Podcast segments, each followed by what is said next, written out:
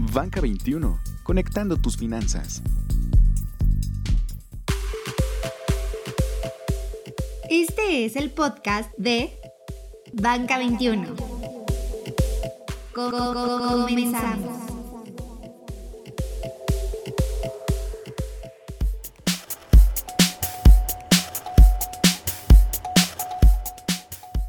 Banca 21, sean bienvenidos a su podcast favorito, a su podcast más preferido entre las audiencias nacionales e internacionales de este lado de la línea, de su celular, de su computadora o desde cualquier dispositivo que nos estén escuchando, les habla arroba Julius Clan. Y, bueno, hoy como todas las noches, mañanas, tardes, puestas de sol, atardeceres, anocheceres o medianoche, estoy al lado, o bueno, no al lado, a la distancia, compartiendo micrófonos con el ya, ya se la sabe, ¿no? El director general, el CEO de Banca 21. Él es Edgardo Juárez o el gran mágico Macondo. Mi querido Jules, yo también quisiera estar a tu lado, pero la pandemia nos lo impide. Y no, no, no, como he dicho en reiteradas ocasiones, solo soy un simple eh, colaborador de este gran podcast que hacemos junto con el compañero Antonio Hernández. Buenas noches, Toño.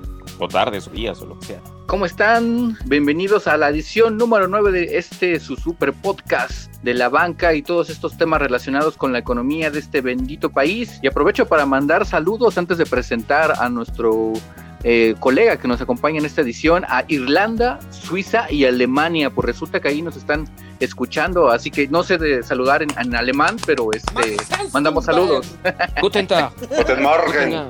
Guten Morgen. Prost. Y con esto, Dank, Prost, el Prost sí me lo sé. Y con esto El damos Prost. paso a la voz, a la voz misteriosa que nos acompaña en esta edición. Buenas noches, voz misteriosa. Eh, buenas noches, días, tardes, Jules, Edgar, Toño. Pues qué bueno que estén otra vez escuchándonos en este podcast económico eh, y sobre todo que ayuda a sus carteras. Y pues cuéntenme, amigo, hoy de qué vamos a hablar. Hoy, hoy, hoy justamente, mi estimada voz misteriosa, tenemos un tema eh, que, pues obviamente es el tema de la semana y no podemos decir de otra manera más que el presupuesto, el paquete económico que esta semana presentó la administración. ¿A poco no, Edgardo? Así es, eh, mi querido Jules, pues eh, seguramente cada año por estas fechas escuchamos este tema en las noticias, el tema del presupuesto, el tema del paquete económico, pero ¿qué justamente, exactamente, qué es este paquete económico que se presenta año con año? Es justamente lo que vamos a tratar de, de explicar de manera sencilla durante los próximos minutos. Pues, pues vámonos, si les parece bien, de una vez a explicarle a la gente este tema tan aburrido para algunos pueden pensar, pero no, hoy se los vamos a hacer divertidísimo. Así es. Vámonos, Vámonos. vente. Vámonos de la mano. Vamos a ser libres y felices. Salud a todos. Salud. Aquí casual. No, eso no, eso no. No, no, no, no, nos van a... No, no, no, no, no, no, no, no, no. El tema de la semana. Pues bien, queridos eh, podcast escuchas, así se dirá, me imagino que sí. Eh, como lo comentábamos en la entrada de este su podcast favorito, vamos a hablar en esta ocasión del el paquete económico 2021 que se presentó esta, esta misma semana en la Cámara de Diputados. Es en general lo que me entra y lo que me sale eh, sin albur eh, en cuestión de recursos para la federación y con eso qué se va a realizar en ese entorno económico tan complicado por el que estamos atravesando por la pandemia del COVID. Mi querido Toño, platícanos un poquito más de qué, en, qué, de qué, en qué consiste, cómo está conformado este paquete económico que presentó esta semana el secretario de Hacienda en la Cámara de Diputados y que pues finalmente son ahí todos los recursos que van a mover la economía de este país el próximo año. Pues digamos que siguiendo la bonita analogía que existe, es el, año que entra, el gobierno está estimando que le entren 5.5 billones de pesos, un dineral, un dineral compañeros, pero el, tema es que pretende gastarse 6.2 billones de pesos el año que entra, eh, para no complicarnos con cifras tan grandes, tan, eh, eh, complicadas en, muchos aspectos, digamos que los temas centrales del, del, presupuesto, del paquete económico para el, año que entra radican en programas sociales, las grandes obras de, del gobierno del presidente López Obrador, estamos hablando del Tren Maya, continuar con el aeropuerto de Santa Lucía, la refinería de Dos Bocas, y pues sobre todo seguirle metiendo dinerito a esa caja eh, que no tiene fin, que no tiene fondo y que ahí la voz misteriosa nos puede hablar un poquito más, que se llama Petróleos Mexicanos. Así es como ves, querida voz misteriosa. Exacto, como dicen, pues prácticamente el presupuesto es la cartera del gobierno, ¿no? Sobre Pemex, pues creo que Pemex es una de las grandes apuestas de este gobierno, una vez que prácticamente se dejaron a lado todas las herramientas de la reforma energética, como las asociaciones con empresas privadas, la licitación de campos a petroleras extranjeras. Con Pemex, pues prácticamente es un, un crecimiento ahí en, el, en su presupuesto, en su gasto público que va a ser el próximo año. Es un crecimiento marginal, 4%. Sin embargo, en temas de exploración, en, en temas de producción, que es refinación, pues prácticamente vemos que salen tablas que es un tema fundamental porque está apostando a un incremento en la producción petrolera, cuando hasta el momento, pues, si bien dicen que han frenado la, la declinación, pues no hemos visto que esto suceda y creo que están siendo bastante optimistas porque están pensando 1.8 millones de barriles para el próximo año y pues el precio, como vimos este año, es un volado, como puede estar en 40 dólares un día, de repente te vale menos tantos dólares. Y es, es cruel. ¿eh? Y no es un logro que pase de 0 a 40 dólares, hay que aclarar. Eh, eh, también, también para los estimados Radio Escucha, yo creo que, que, sería, o podcast escucha, como el día de hoy acaba de bautizar el buen mágico Macondo, mm, hay que, hay que aclararle, yo creo, tres puntos principales a la gente. Es la propuesta del paquete económico la que se entrega. Es decir, este paquete que presentó la administración, que contiene tres, tres este, grandes pues, temas, que rubros. es rubros, exactamente, Juárez, que es eh, los criterios generales de política económica que son en los cuales se, se detalla cómo, cómo, el gobierno prevé que venga la actividad económica el siguiente año y si les pase más ahorita entramos más en esos supuestos. La segunda que es la ley de ingresos en las cuales vienen obviamente lo que el gobierno espera recaudar, por ejemplo, por concepto de IVA, ICR y que en este Los malditos impuestos. que no hay nuevos impuestos, Toño. No seas necio, carajo. Pero, pero bueno, eh, viene. Maldito neoliberal. y, y, aparte de eso, ahí en ese capítulo de la ley de, de ingresos contiene también la miscelánea fiscal, que ahorita platicamos también de eso, pero que es los impuestos que el gobierno va a estar cobrando. Y por otra parte, la ley de egresos, que es justamente lo que el gobierno está planeando gastar para el próximo año, compañeros. Eh, ¿En qué te afecta o en qué no te afecta o por qué te sirve saber el presupuesto? Lo más fácil, como ya lo hemos dicho, ¿por qué están los impuestos? Ahí está, ¿cuánto te va a costar el dinero el próximo año? Ahí está, ahí está todo, maldita sea, todo. Vámonos ya, se acabó este podcast. Ahí está todo.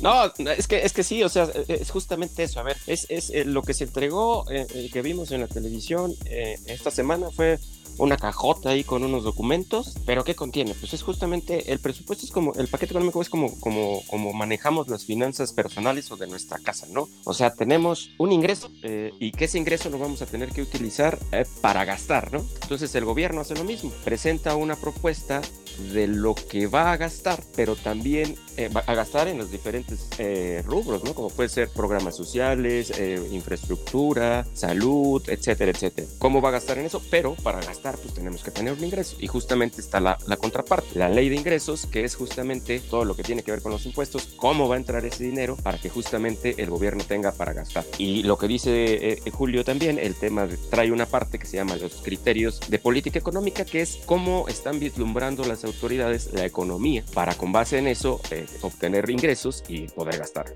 ¿Y a ustedes cómo le parece esa perspectiva de la economía para el próximo año? Es justamente pues, que, lo que les quería preguntar, compañeros. A ver, yo, yo nada más. ¿Ustedes cómo poner, ven el panorama? Les voy a poner la cifra, les voy a poner la cifra y ustedes me dicen si está bien el gobierno o está mal. A ver, Hacienda dice que el PIB se va a caer 8% este año en, en medio de este virus de mierda, como diría Messi. ¿Qué opinas, Toño? ¿Real o no real? Así es, no, de hecho se está quedando, se está quedando bastante cortito eh, porque prácticamente todos los analistas, empezando por Banco de México, organismos internacionales, bancos, etcétera, etcétera, etcétera, ponen una caída de un doble dígito y de hecho ya haciendo las comparaciones, pues el golpe económico que tendremos este año, pues no se ha visto desde la Gran Depresión allá de los años 30, o sea, nunca, nunca el país había caído tanto su economía y bueno, como sabemos es, se debe al golpe de la maldita pandemia y para el año próximo, no sé compañeros, eh, también una crítica que se le hace al presupuesto es que está eh, previendo pues un crecimiento o un rebote, mejor dicho, a 4.6%. Para algunos es mucho, no es realista dadas las condiciones, pero digamos que los grandes supuestos eh, que maneja el paquete económico son estos, ¿no? Una recuperación a 4.6% el año que entra con un tipo de cambio de 22 pesitos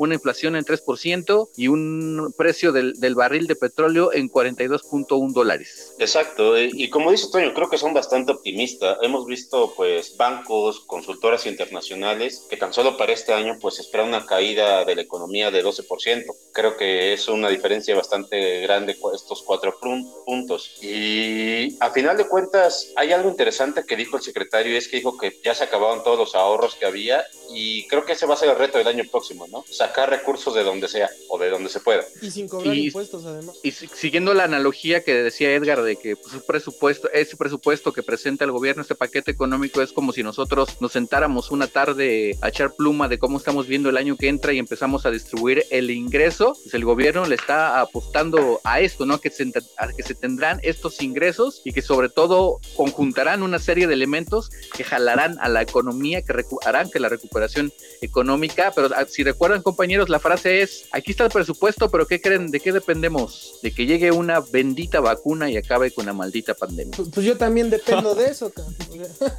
y creo que todos... pero vacuna de whisky. El whisky y la cerveza también son hijos de Dios, ¿eh?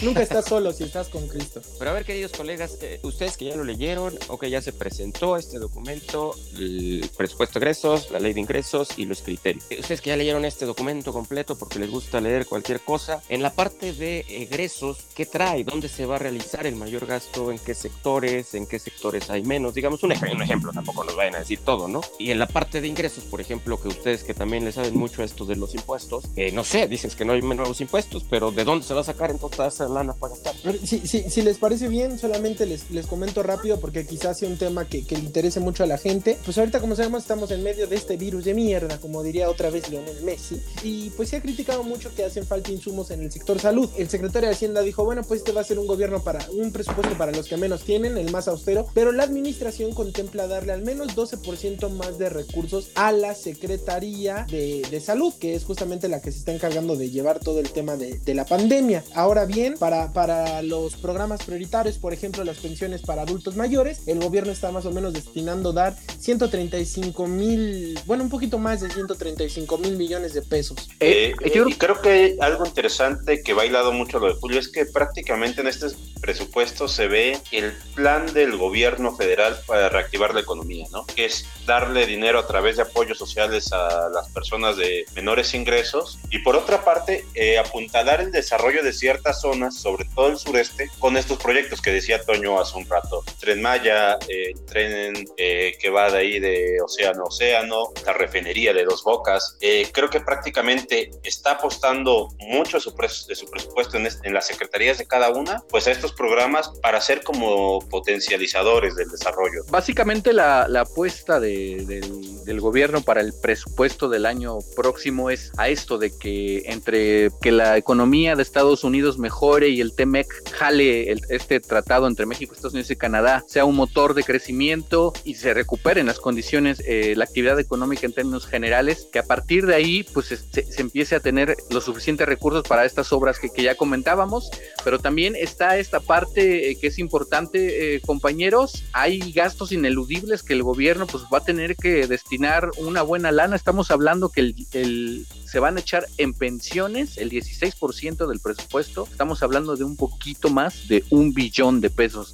Es una lanísima que, que, no hay manera en que, que, el gobierno este, pueda eludir ese gasto y pues que para todos es, eh, empresas como Pemex, Comisión Federal de Electricidad, otro tipo de sindicatos, etcétera, que tienen unas condiciones pues, de privilegio, hay que decirlo, en, su, en sus pensiones, pues un billoncito de pesos se van a quemar el año próximo. Entonces, así como que a modo de resumen para el tema del presupuesto, es decir, lo que me voy a gastar, eh, el gobierno sigue en su tendencia, en su misma línea, es decir, el mayor parte del gasto va para el tema social, ¿sí, compañeros? ¿Sí? El tema ¿Sí? social. El Apoyar tema de, de abajo hacia arriba, de abajo hacia de arriba. Gastarme, de gastarme también el tema... Eh, Primero los pobres. En, en, en, temas del proyectos de, pues, que trae el presidente desde prácticamente su campaña, Tren Maya, los, lo, la refinería, etcétera. Tema de salud, serían los principales, ¿no? Ahí ¿Sí? se va a ir gran parte del presupuesto. Perfecto. Y entonces ahora, ¿de dónde va a venir esa lana? Es decir, ¿de dónde voy a tener ese ingreso para cumplir con esto? ¿De dónde se espera que, que, se, que se pueda sacar ese dinero? Justamente de la recaudación tributaria, de, de la obtención de ingresos por el cobro de de impuestos, impuestos sobre la renta, impuestos sobre el valor o al valor agregado, y, eso está en la, en la ley, en la ley de, ingresos, y es todo lo que tengo que decir. Todo lo que pagamos nosotros en impuestos, de ahí va a salir para fondear todo eso.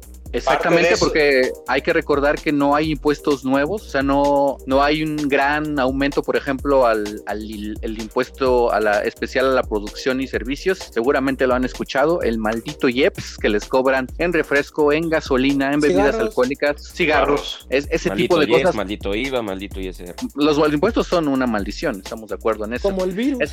Como el amor, una maldición necesaria.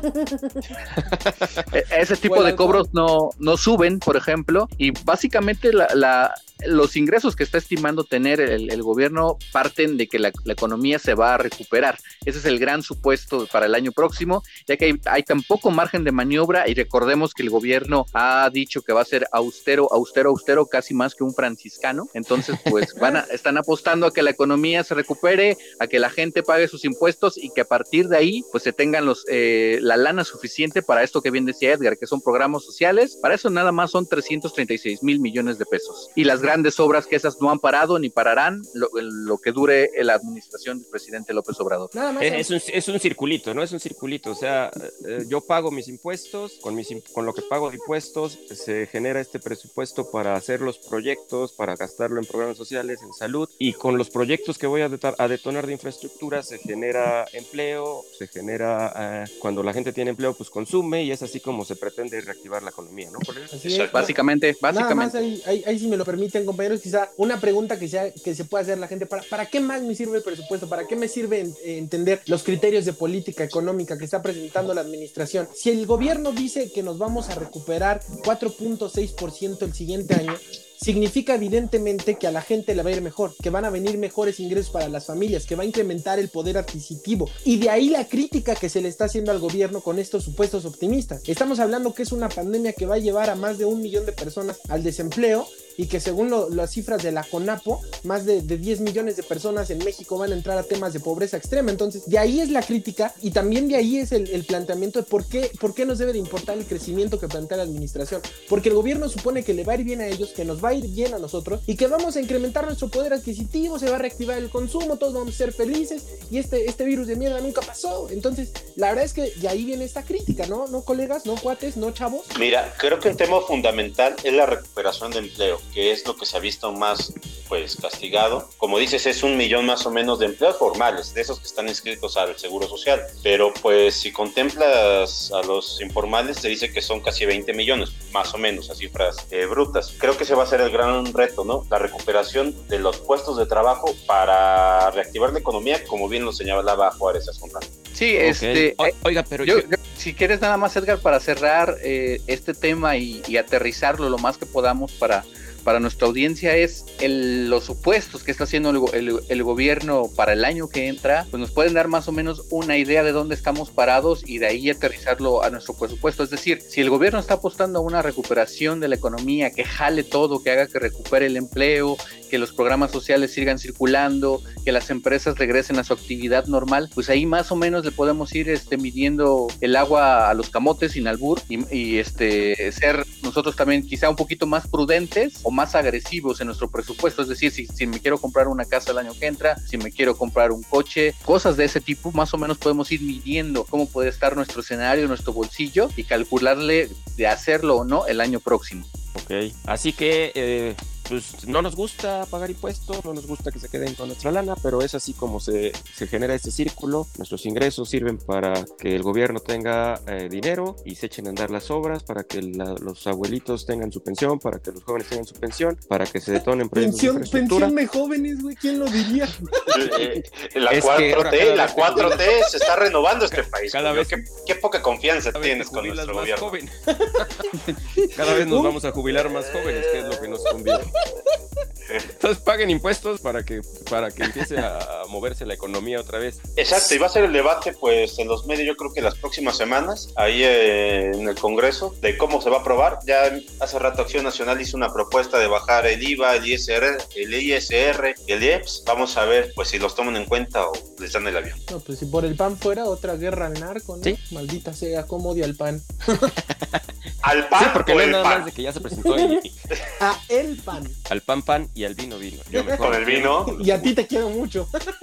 Con el vino, con el vino. No con el virus, con el vino. Si les parece bien, Toño, colegas, vamos a lo que sigue. Vamos. A fondo, fondo. Y bueno amigos, dentro de todo esta, este paquete fiscal viene la miscelánea, que vienen temas muy interesantes en esta ocasión y yo resaltaría dos. Es un cobro adicional a pasaporte, es un 30% ahí por la emisión cuando quieres sacar tu pasaporte y una forma de obligar a las empresas como Amazon, como Mercado Libre, como todas estas empresas digitales a pagar el IVA. Eh, ¿Ustedes cómo lo ven, maestro Toño? Nada más en el tema de los pasaportes, aclarar que es en caso de que sea un, eh, de emergencia, es decir, si le sale un viaje de imprevisto, alguna emergencia médica, etcétera, lo que está proponiendo este el gobierno para el año que entra es que se incremente este costo un 30%. Argumentan que se trata de un, una operación ahí complicada que este, lleva a varios procesos, a que la gente trabaje más. Entonces, si no fuiste, no acudiste a tu cita o tienes alguna emergencia, pues te voy a cobrar un 30% más. Esto obviamente tiene que ser este, aprobado por el Congreso. Todavía falta mucho tema para que se discutan, pero para mí lo más importante es esto que comentabas, más misteriosa, es este, pues, la forma en que quieren eh, meter, digámoslo, en cintura las plataformas ¿no? electrónicas. Así es, queridos compañeros, nada más. Pues no, que no iba a haber im- aumento de impuestos. No, no, no, no, no. no. Es el, es el mismo impuesto, pero más mejor cobrado. Tú eres asesor legislativo, no te hagas. Eh, me pagan ahí, no sabes, con unas bolsas Gucci. Como dos ollas. Saludos, Emilio Lozoya. Con, con que no sea un costal de cemento, amigo, como a cierto colega que le regalaron el día de hoy. Pues mira, si es un costal de cemento, genero mi cuartito de azotea, me independizo. Saludos, saludos, bien, dale, muy ¿no? bien. Pero a ver, muy, muy, muy rápido. Seriedad, seriedad. Sí, sí, a ver, nos ponemos en, en 3, 2 y entramos directo al tema de la, de la miscelánea fiscal y los impuestos digitales. En el pasado proyecto de presupuesto y en el paquete económico, amigos, se aprobó una ley para que las plataformas digitales pues implementaran el cobro del impuesto al valor agregado a los servicios que ofrecen a terceros para plataformas que operan en el país sin residencia en México. Eh, esto significa que plataformas como seguramente ya lo vieron, Netflix, Amazon, incluso la paquetería de Adobe, eh, están cobrando 16% más fue una ley que dio ahí de qué hablar y bueno, al fin y al cabo, el primero de julio entraron en vigor los llamados impuestos digitales. Pero ¿por qué otra vez vuelve, vuelve al tema, vuelve al debate el impuesto digital? Porque en, en, la miscelánea fiscal para este año, que además fue una propuesta que se presentó el año pasado, pero que los legisladores dijeron, no, esto atenta contra el Internet, el gobierno está planteando bloquear o suspender definitivamente el servicio a las plataformas digitales que no hagan el pago de sus impuestos. Es decir, cuando la plataforma digital te está cobrando el 16% más, pues ese dinero le entra a ellos. Lo que el gobierno está notando, o al menos así lo deja claro en la miscelánea fiscal, es que las plataformas no están pagando los impuestos que está cobrando a los consumidores. Entonces, en caso de que Amazon, Netflix, Didi, Uber, la que usted se imagine que está ahí en su celular, no haga el pago del pago que usted le está haciendo, le van a bloquear el servicio y si lo hace por tres meses consecutivos, lo van a suspender y le van a cancelar definitivamente el servicio en México. No sé cómo vean esto, compas. Mira, yo creo que obviamente hay, Ajá, hay sí, que aclarar adelante, que esto no es, no es un incremento como el que pasó hace unos meses con este 16%, que ya vimos prácticamente nuestras facturas de Netflix, de Microsoft, mi Game Pass, que ya sale más Spotify. caro. Spotify. eh, Spotify, o sea, ya no lo vamos a ver. Eh, lo único es que van a obligar a las empresas a que lo paguen. Algunas ya lo pagan. Eh, algunas, por ejemplo, Cabify, que es una empresa de transporte, ya lo pagaba desde antes de que pues, hubiera todo este, este debate. Vamos a ver, y creo que va mucho en la línea de este gobierno, que me parece muy positivo, de hacer que las empresas paguen lo que realmente deben de pagar. Hemos visto que empresas como FEMSA, como BBA, eh, pues empezaron a pagar deudas que tenían desde años atrás. Coincido totalmente con la voz misteriosa, esta parte de poner al corriente a los grandes contribuyentes, ya mencionabas a BBVA, pero también están firmas como Walmart, como IBM, el mismo América Móvil del padrino Carlos Salvador Slim. de saludos, Saludos. Estoy fuera, estoy fuera. Exactamente, Oja- ojalá nos patrocine, Fresnillo, eh, etcétera, están están pagando cantidades millonarias. BBVA anunció el pago de 3.200 millones de pesos, pero si, si no mal recuerdan, compañeros, Walmart fueron 8 mil millones. Modelo también 8 mil. FEMSA fueron, Ah, no. o sea, Modelo estamos fueron 8,000. hablando, fueron 2 mil millones. Estamos FEMSA hablando fueron de cantidades. 8.790 millones de pesos. O sea, exactamente. dinero que nunca voy a ver en mi vida. Para cerrar este tema de la, de la miscelánea fiscal, las- algunas cosas que podríamos ver, pues esa es esta parte, ¿no? Hacer, hacer que las empresas paguen lo que deben de pagar, ¿no? ¿Qué opinas, Edgar? Sí, estoy de acuerdo. Pues vámonos a lo que sigue, ¿no? ¿Y qué sigue? ¿Las breves? Sí, ¿no? ¿Van las breves? Sí. Pues yo diría Sí, vamos, vámonos a las breves. el breve espacio en que no está.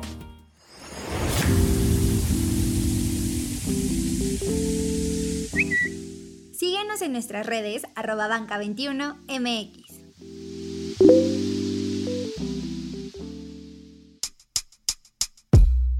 Las breves de la semana.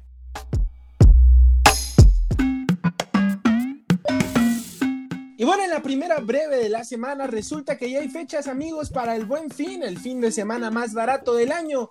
Resulta que la administración presentó el plan para este programa que busca reactivar el consumo y como está en medio de, la maldita pandemia, como dice el buen Toño, pues va a durar del 9 de noviembre al 20 de noviembre, casi dos semanas. ¿Cuáles van a ser los beneficios? Bueno, pues ahí los bancos mandan a meses sin intereses a más no poder, 70 meses sin intereses, 80 meses sin intereses, compre usted sus zapatillas de fútbol y le van a salir a un pesito con 50 centavos la mensualidad. Así que bueno, eso es el buen fin este año, a fin de reactivar el consumo. Oigan, y también otra, otra tendencia de, que nos está dejando este, este tonto COVID, pues es que no salgamos de casa y si no tienen que salir de casa, pero quieren echarse sus buenos tequilas en estas eh, fiestas patrias que ya son en estos días, pues Mercado Libre lanza la edición de su campaña Festejemos México. ¿Qué, qué, qué- implica esta campaña? Bueno, que si tú pides tus, tus pomos, los de las marcas más conocidas, en los próximos días, tienes hasta 30% de descuento y te lo llevan en 24 horas. Algunas de las eh, marcas más eh, vendidas eh, a través de esta plataforma, según ha dicho la propia plataforma Mercado Libre, pues son eh, los tequilas, Maestro Dobel, Don Julio, Modelo Especial, Negra Modelo, así que si no quieren salir de casa y quieren tener su alcohol listo para el próximo martes, miércoles, pues ya saben, métanse a Mercado Libre, pídanlas y en menos de 24 horas las tendrán por ahí en su casa para seguir pisteando. Edgar, mándame dos six de A mí un modelo, ¿no? bizcacho, ¿no? Vale, vale, vale, dejen que llegue el 15. Pero, pero con los hielos. poco difícil, pero bueno, los De aquí, microfonizamos de- o algo así. ajá, hasta Nueva York llegan sin problemas.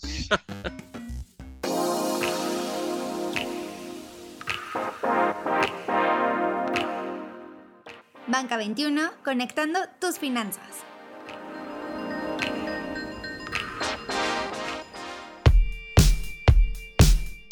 Y bueno, gente de Banca 21, lamentablemente hemos llegado al final de la novena edición de nuestro podcast. Esperemos que les haya gustado, que le hayan entendido. Seguramente quedarán muchas cosas ahí al aire. Pero bueno, eso es lo de menos, porque para eso estamos, para que nos manden mensajes en nuestras redes sociales, arroba banca21mx por si no le entendieron algo.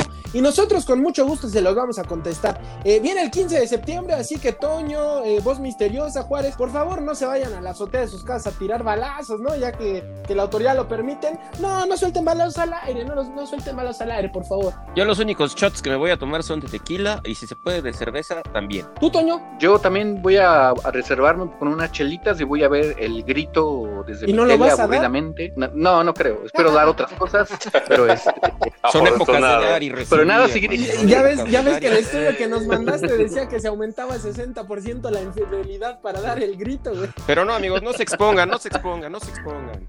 Es mes patrio, hay que consumirlo. No, local. la verdad la recomendación es que si no tiene nada que salir, no vaya a tumultos, no vaya a lugares, a esas fiestas clandestinas, quédense en casita, compren, aprovechen el comercio electrónico y pues por ahí pueden poner el podcast de Banca 21, regálenos un bonito like porque ya sabe que ese clic es nuestro salario. Nos vemos en la siguiente emisión. Saludos voz- a Irlanda. Mi voz, mi voz misteriosa. Muchísimas gracias, amigos. Eh, gracias por escucharnos. Toño, Edgar, Jules. eh, siempre un placer estar con ustedes. Saludos a Otra la vez, otra vez nos tocó grabar en, en modo club de Toby, pero pues otra vez la, la compañera Doña Karen no pudo estar con nosotros y el compañero Mike Enzastegui tuvo un compromiso, pero esperamos que en las siguientes semanas eh, esté ya por acá para darle más dinamismo todavía a este asunto. Nos condenaron a su deseo. Saludos. Amigos, los quiero mucho y por favor sigan escuchando. Nos escuchamos la próxima semana. Nuestro episodio 10 va a tener que ser algo muy especial, así que bueno, ya, sin más que decir, queridos podcast escuchas, nos estamos escuchando, seguimos en la línea. Bye, gente de Banca 21. Felices fiestas desde el encierro.